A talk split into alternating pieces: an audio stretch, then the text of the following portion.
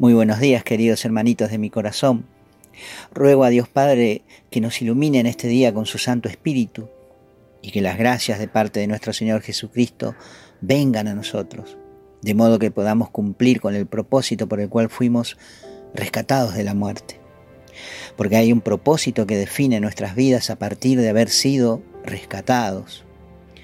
Digamos que hemos sido paridos a una nueva vida y esta vida conlleva la gracia de Dios sobre nosotros.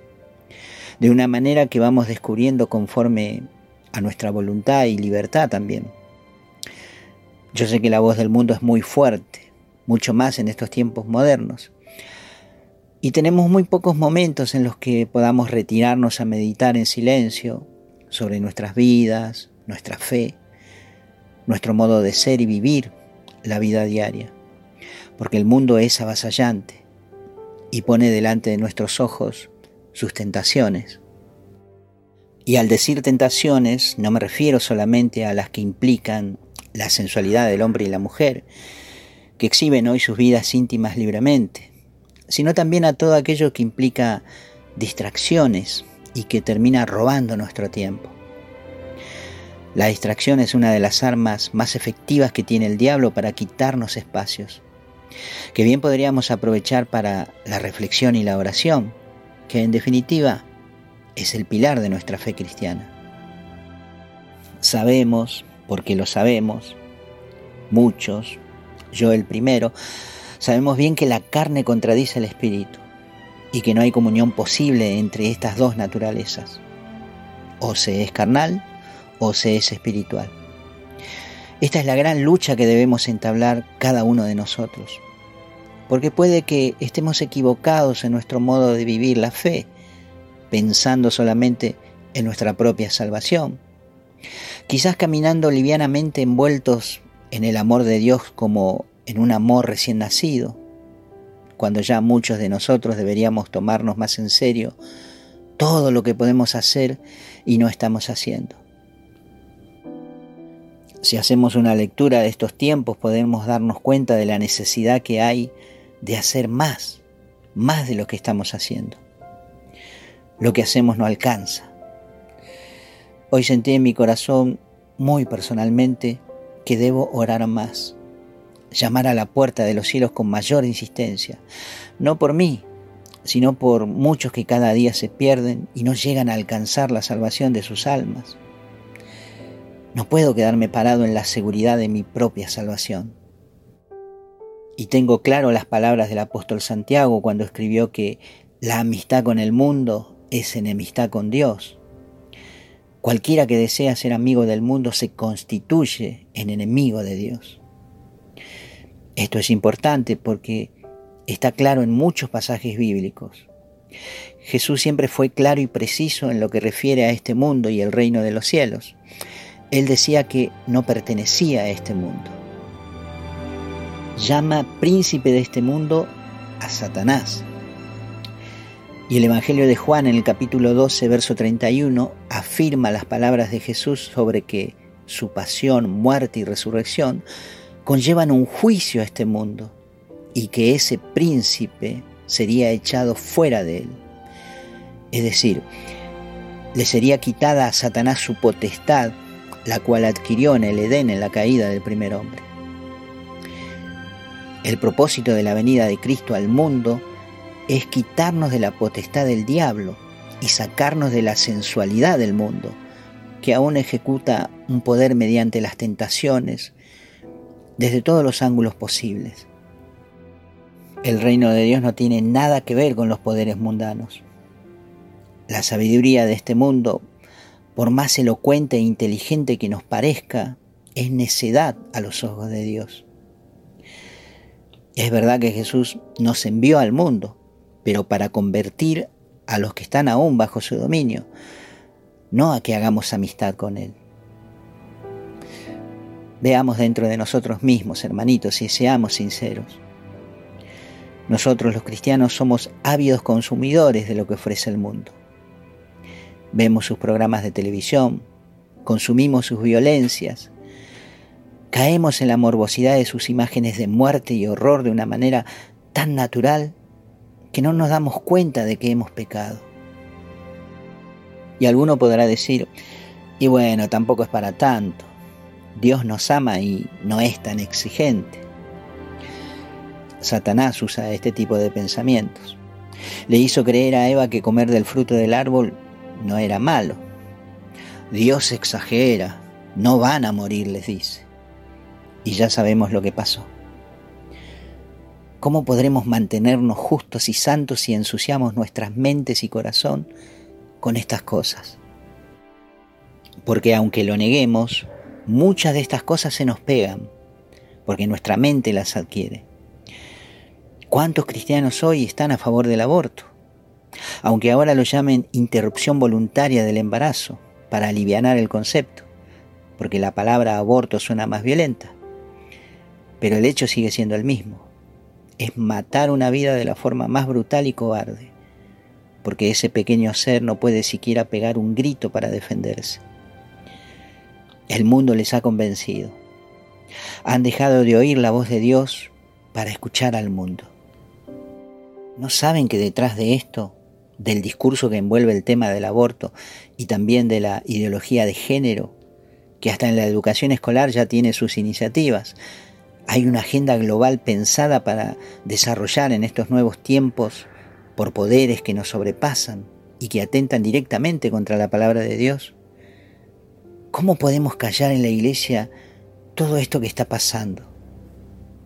Pero claro, si pensamos que Dios es solo amor y misericordia, que todo lo perdona, y olvidamos que es también justo juez, ¿cómo evitaremos que el justo juicio de Dios caiga severamente sobre nosotros? Miren, yo sé que hay muchos a los que no les gusta escuchar sobre estos temas, pero si yo no digo esto ahora, me será motivo de juicio el día que esté frente a Dios, como lo será para todos. San Pablo afirma en su carta a los Efesios, en el capítulo 2, versículos del 1 al 3, y a ustedes que estaban muertos en sus delitos y pecados, en los cuales vivieron en otro tiempo, según el proceder de este mundo, según el príncipe del imperio del aire, el espíritu que actúa en los rebeldes, entre ellos vivíamos también nosotros en otro tiempo, en medio de los deseos de nuestra carne, siguiendo las apetencias de la carne y de los malos pensamientos, destinados por naturaleza como los demás a la ira de Dios. Pero Dios nos rescató de esa realidad para hacernos personas nuevas dejando atrás nuestro viejo modo de pensar como pensábamos antes en el mundo, para pensar y sentir ahora de acuerdo con el pensamiento de Dios. Hermanitos míos, si viéramos con nuestros ojos cómo las tinieblas han desplegado su poder en este tiempo, imagínense hay alegría en los cielos por un solo pecador que se convierte, cuánto pesar hay por cada alma que se pierde, y cada día se pierden miles de miles. Estos días leía un testimonio documentado por la iglesia de un acontecimiento que tuvo lugar en el año 1082. Lo pueden encontrar en varios sitios católicos porque tuvo mucho que ver en la conversión de un hombre, de un santo llamado San Bruno. Este testimonio habla de la muerte de un célebre profesor parisino llamado Raymond Diocres. Este hombre tenía una fama muy grande y era considerado un sabio y erudito hombre de altas virtudes, al punto de llegar a ser consultado por príncipes y prelados religiosos en temas delicados que atañen a la sociedad y la fe. Imaginen que si en vida había sido universalmente celebrado, cuánto más fue el día de su muerte, la cual conmocionó a toda la cristiandad y sus exequias convocaron a los más excelsos de la sociedad parisina, junto a buena parte de sus alumnos. ¿Qué sucedió? Pues bien, como era costumbre, el cuerpo se depositó en el centro sobre una tarima, cubierto solo por una sábana blanca, alrededor de la cual se apiñaban los deudos. Empezó el oficio de difuntos y conforme al ritual litúrgico, el sacerdote oficiante dirige al difunto esta pregunta. Respóndeme, ¿cuán grandes y numerosas son tus iniquidades? La invocación litúrgica es, por supuesto, retórica y no se espera que el muerto responda. Pero saben que es exactamente eso lo que sucedió. Clara y audible para todos los presentes salió del debajo del velo la voz de Diocres diciendo, por el justo juicio de Dios he sido acusado. Y sabrán que esto provocó confusión y susto en los presentes. Corren los más cercanos a levantar el velo y a examinar al muerto, pensando en una muerte aparente. Pero no, el cadáver seguía frío y sin latidos. El revuelo obligó a suspender por aquel día la ceremonia, mientras los prelados estudiaban qué camino seguir. ¿Qué significaba aquel prodigio? ¿Podría seguirse adelante con los rituales litúrgicos visto que el propio difunto parecía sugerir que estaba en el infierno? Los más doctos, sin embargo, no veían problema en seguir adelante. Todos argumentaban que seremos algún día acusados de nuestras faltas, de las que ningún mortal carece, en el juicio personal tras la muerte, y había que seguir. Así que se reanudó el oficio al día siguiente con el muerto de cuerpo presente. Pero la noticia del prodigio había corrido como la pólvora por la ciudad, y ahora era una multitud la que se agolpaba en la capilla para asistir a las exequias interrumpidas. Con voz temblorosa, el oficiante repite la pregunta fatídica. ¿Cuán grandes y numerosas son tus iniquidades? Esta vez el muerto se levanta y pronuncia con voz clara y fuerte, por el justo juicio de Dios he sido juzgado, y vuelve a caer en su postura yacente. Todo esto frente a miles de testigos. Varios médicos, alertados, acuden rápidamente a examinar el cuerpo mientras el revuelo crece aún entre la gente. Certifican que Diocres está definitivamente muerto y los prelados vuelven a conferenciar. Pero la conclusión es la misma. Todos habremos de ser juzgados en el último día y hay que continuar con el rito. Esta vez la ciudad entera está pendiente de ese rito y con apenas un hilo de voz vuelve a preguntar el sacerdote, cuán grandes y numerosas son tus iniquidades. Por última vez, el gran doctor Diocres se incorpora y con voz estremecedora exclama, por el justo juicio de Dios he sido condenado, y cae ya definitivamente inmóvil. Por orden del obispo se despojó al cadáver de las insignias de sus dignidades, ya que evidentemente este hombre, tan excelso en fama en el mundo, estaba condenado al fuego eterno del infierno y ya no había más nada que se pudiera hacer por él. Esta experiencia es la que convenció a Bruno, que contaba entonces con 45 años, para abandonar el mundo definitivamente y marchar con sus compañeros a buscar en la soledad de la gran cartuja, creando así la orden de los cartujanos. ¿Te sorprende esto que acabo de leer? Bueno, está documentado en varios sitios católicos porque aconteció ante muchos testigos y fue determinante en la vocación de San Bruno. La fama de este hombre antes de morir era sobresaliente. Sin embargo, Dios dejó ver a toda esa multitud que la fama del mundo es necedad para él. ¿Qué pecado había en Raymond Diocres que le valió la condena eterna? No sabemos. Solo sabemos que si no nos examinamos a nosotros mismos regularmente, si nos conformamos con nuestro propio parecer de estos tiempos, si nos regocijamos con los halagos del mundo hacia nuestras virtudes, podemos caer en el mismo error. El pecado aleja al hombre de Dios. La amistad con el mundo es enemistad con Dios. La carne contradice al espíritu. Hermanito mío, si te preocupa tu propia salvación, escucha hoy lo que te estoy diciendo.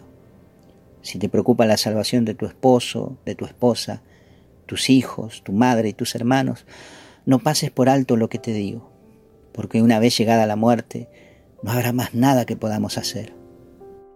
Si hasta los salvados, de acuerdo con el dogma del purgatorio que enseña la Iglesia Católica, tienen que sufrir un periodo de purificación por sus pecados, porque ninguno de nosotros morirá en perfecta santidad. ¿Cuánto más es urgente que reaccionemos a estas realidades? Fíjense, en estos días en los que todos estábamos revolucionados por el Mundial de Fútbol, cantábamos esa canción en donde se destaca que el Diego nos mira desde el cielo. ¿Y qué nos hace estar seguros a nosotros de que esto es así? ¿Por qué creemos que el Diego está en el cielo? ¿Solo por haber sido un gran jugador de fútbol? Y si no es así, ¿se imaginan lo terrible de esta realidad? Nadie teme al infierno, siendo que Jesús habló más del fuego eterno que del paraíso.